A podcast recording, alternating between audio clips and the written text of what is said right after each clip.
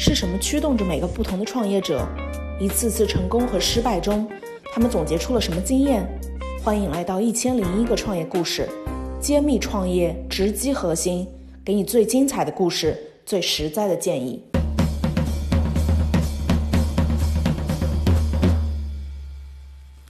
大家好，欢迎收听今天的播客，我是 Rita。今天跟大家分享的是我在犯创业时候犯的三个错。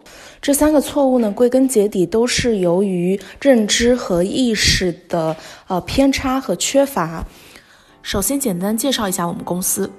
我们当时看到的问题呢，是国内的很多二三线城市和一线城市其实资源上是有比较大的不统一的，所以我们希望帮助二三线城市直接连接海外的优秀的资源。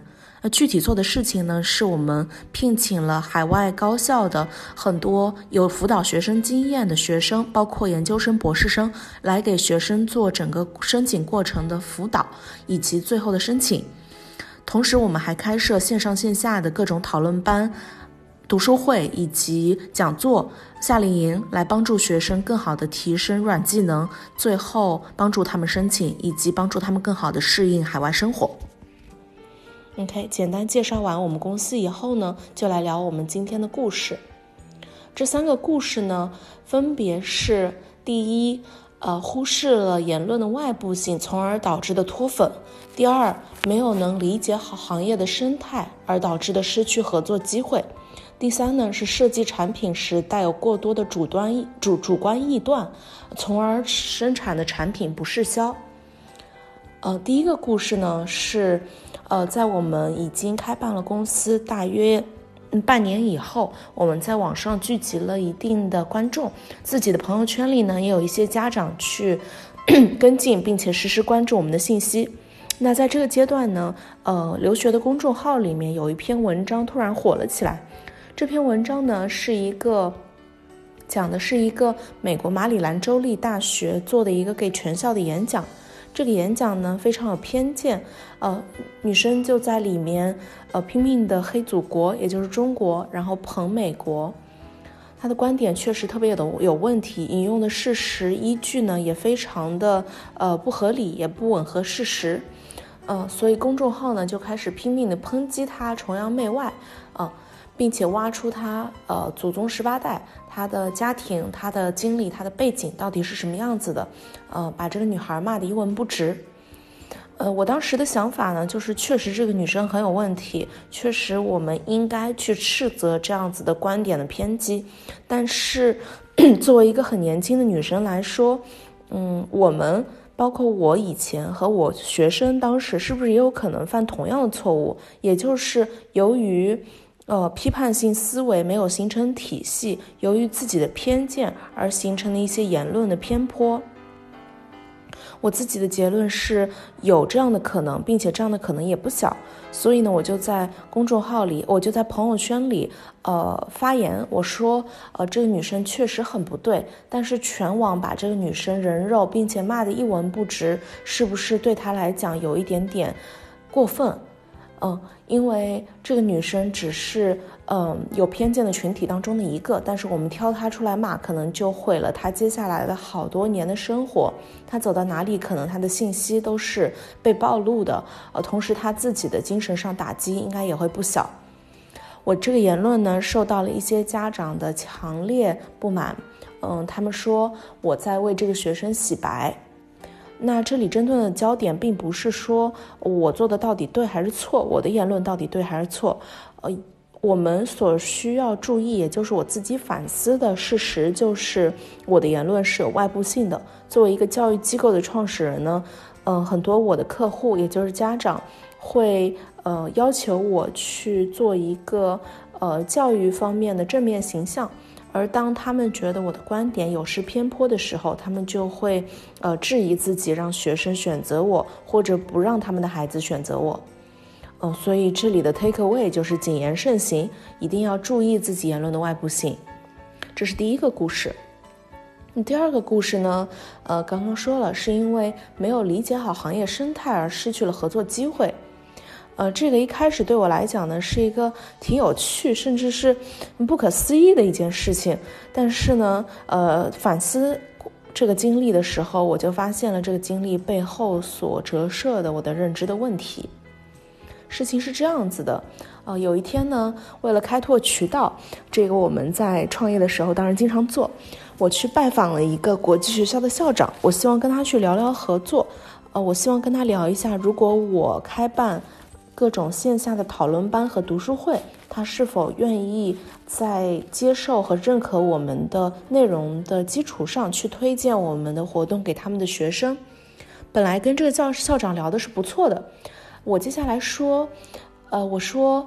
你们学校的升学结果确实挺好的，但是我们合作可以帮你们的学生素质提高的更强，可以帮你们的升学结果提高到更好。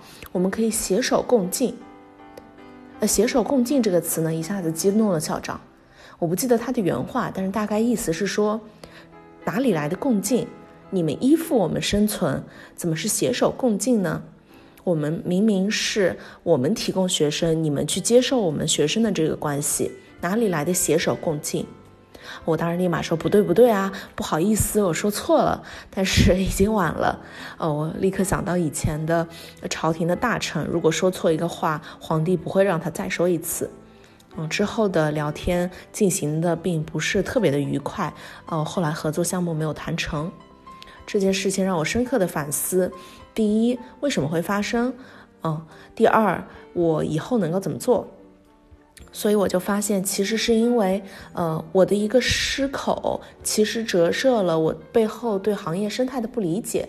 我当时确实是觉得我跟这个国际学校是合作关系，但是，呃，在研究完自己在行业的生态位之后呢，我就发现，哦，确实他们是我们的上游。什么是生态位呢？在商业里面，生态位很多人可能都知道，就是行业当中谁是我们的上下游，谁是渠道，谁是供给，我依赖谁活，谁依赖我活，谁能伤害我，谁帮我活得更好。那我发现以后需要做的事情呢，就是学习生态，了解生态，并且尊重生态。具体讲一讲，当我不了解和不学习生态的时候呢，我很容易犯一些错误，比如说。呃，在留学行业里面呢，本来艺术培训机构、语言培训机构是我们升学服务机构的合作方。但是，呃，这两年教育机构在加速整合过程中呢，很多集团、很多投资方可能他会一下子买好几个公司，包括了培训机构和升学机构。那这个时候，当他们在一个集团的时候呢，他们内部的合作会比跟我们外部这些公司的合作更加紧密，所以其实是会影响我们跟他们的合作。但是当我们不知道的时候呢，啊，很容易就帮别人数钱。尊重生态是什么意思呢？啊，在我刚进这个行业的时候呢，可能也比较愤青，可能也特别年轻，不懂事儿。嗯，我就觉得说很多事情都是可以被改善的。比如说国际学校里面，我就不明白有些国际学校为什么选定了一个培训机构、一个升学机构，即使那个机构不怎么好，它都不会变。为什么呢？后来我才知道，这个是呃，因为背后的利益关系很强，可能不是私人的利益关系，而是这个国际集团。当然也有可能是这个学校校长，哦，当然也有可能就是历史的一些其他因素而导致的。呃，如果要变化，成本特别大。当我们没有实力去影响整个学校的生态的时候。嗯，括号，也就是说，创业公司一般是没有这个实力的。嗯，我们并没有带着很大的资金，我们也没有带着很大的呃政治背景进去的时候呢，我们只能考虑自己怎么样去适应这个生态，怎么样活下来。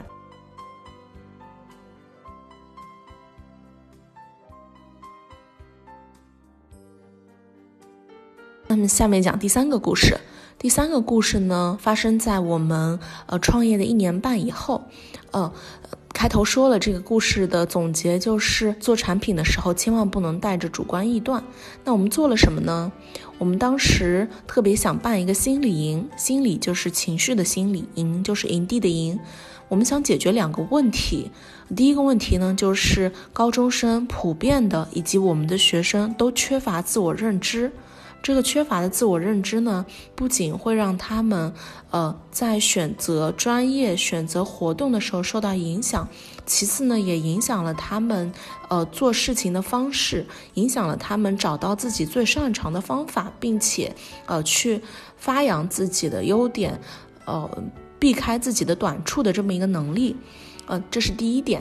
第二点呢，我们想解决的问题就是很多学生在去了国外以后，由于心理上难以适应，他们会产生一些身份认知失调的问题，而且国外会有很多孤独啊，或者文化差异啊这些其他的问题，呃，让他们可能出现情绪问题，严重的甚至精神疾病。那，呃，增强自我认知，并且去建构一套强大的心理保护系统，我们觉得是非常有必要，并且对学生来说受益无穷的事情。于是呢，我们想去了解一下我们的客户是否愿意去，呃，让学生选择这么一个心理营。我们设计了问卷，当时我采访了，把问卷发放给了大约七八十个家长。这个问卷呢设计的很简单，反思来看呢，其实是过于简单的。问卷基本上只问了家长说：你们比较希望孩子拥有什么核心能力？你们希望孩子留学的具体原因是什么？为什么问的这么简单呢？是因为，呃，对于心理营来说，我们并没有什么可以，或者说我们并没有发现什么可以找到的指标。我们当时想的这个产品推出的方法呢，就是，呃，找到核心，并且告诉用户他们为什么会有这个需求。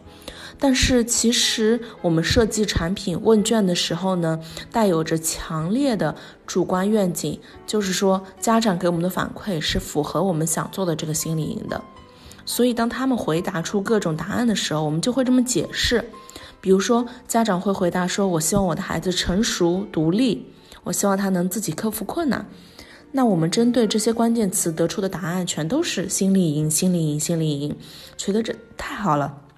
简直太符合我们的产品了，嗯，但后来推出产品之后呢，呃，这个心理营结果效果非常好，参加我们心理营的同学都感觉，呃，有很大的心理上的蜕变和提升。但是呢，确实在呃产品营销、产品推广的过程中遇到了很大的问题，就是第一，呃，很难找到合适的这么一个群众或者说呃人群去推广我们的产品。第二呢。呃，我们发现我们的学生尽管是开心喜欢我们的产品，但是呢，他们的机会成本太大了。不管是学生自己还是家长，呃，这两者都有可能是决策者。那不管是他们其中的哪一个呢，他们都觉得学生在呃高中阶段有更多、更用他们看来当务之急的事情要做。嗯，什么事儿呢？比如说语言培训，比如说下校，这些都是能带来实质结果的事情。而我们的事情呢，非常软技能，非常的没有直接呈现的结果。嗯，就因为这个原因呢，我们当时招生遇到了比较艰难的一个过程，并且最后呢，呃，尽管成功开了一期，但是并没有我们想象的两期火爆的这么一个结果。那今天我聊了我在创业当中的三个故事，呃，也就是三个失败的经历和我得到的结论。总结一下，这三个经历分别是：第一，忽略了我的言论的外部性产生的脱粉；第二，没有能好好理解行业生态而失去的合作机会；第三呢，是设计产品时带有过多主观臆断而导致的产品不适销。非常感谢大家收听我今天的 Podcast。呃，从今天以后呢，我会呃采访我的很多创业的朋友，以及找到行业当中更多有自己有意思故事的创业者。如果你是一个创业者，愿意分享你的故事，欢迎你在我的后台留言。如果你是一个听众，对我的呃播客有一些自己的建议，那我恳请你也在后台分享你的建议，帮助我能够把这个播客做得更好，让你们更愿意听我的播客。再次感谢大家收听，我们下次再见。